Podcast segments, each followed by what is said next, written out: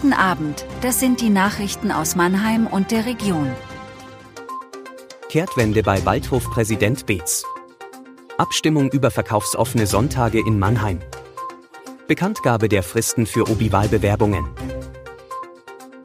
Nach heftigen Fanprotesten sind die Verantwortlichen beim SV Waldhof in Sachen Stadion zurückgerudert. Das geht aus einem Beitrag des Fußball-Drittligisten auf seiner Facebook-Seite hervor.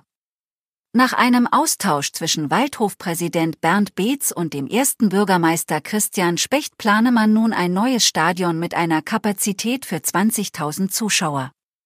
Zuvor hatte Beetz von einem Stadionneubau für 15.000 Zuschauerinnen und Zuschauern gesprochen.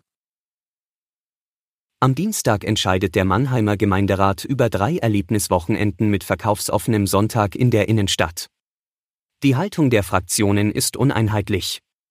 Bei der Beratung im Hauptausschuss gab es keine Empfehlung für die Ratssitzung am Dienstag.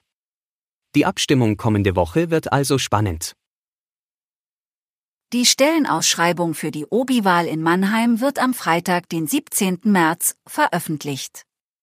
Nach Angaben der Stadt können somit Bewerbungen frühestens am 18. März um 0 Uhr schriftlich eingereicht werden.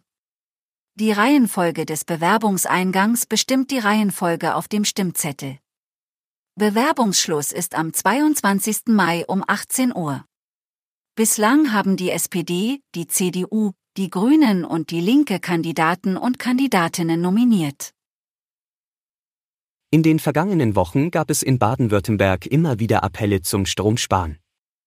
Aber was passiert, wenn das Licht wirklich mal ausbleibt?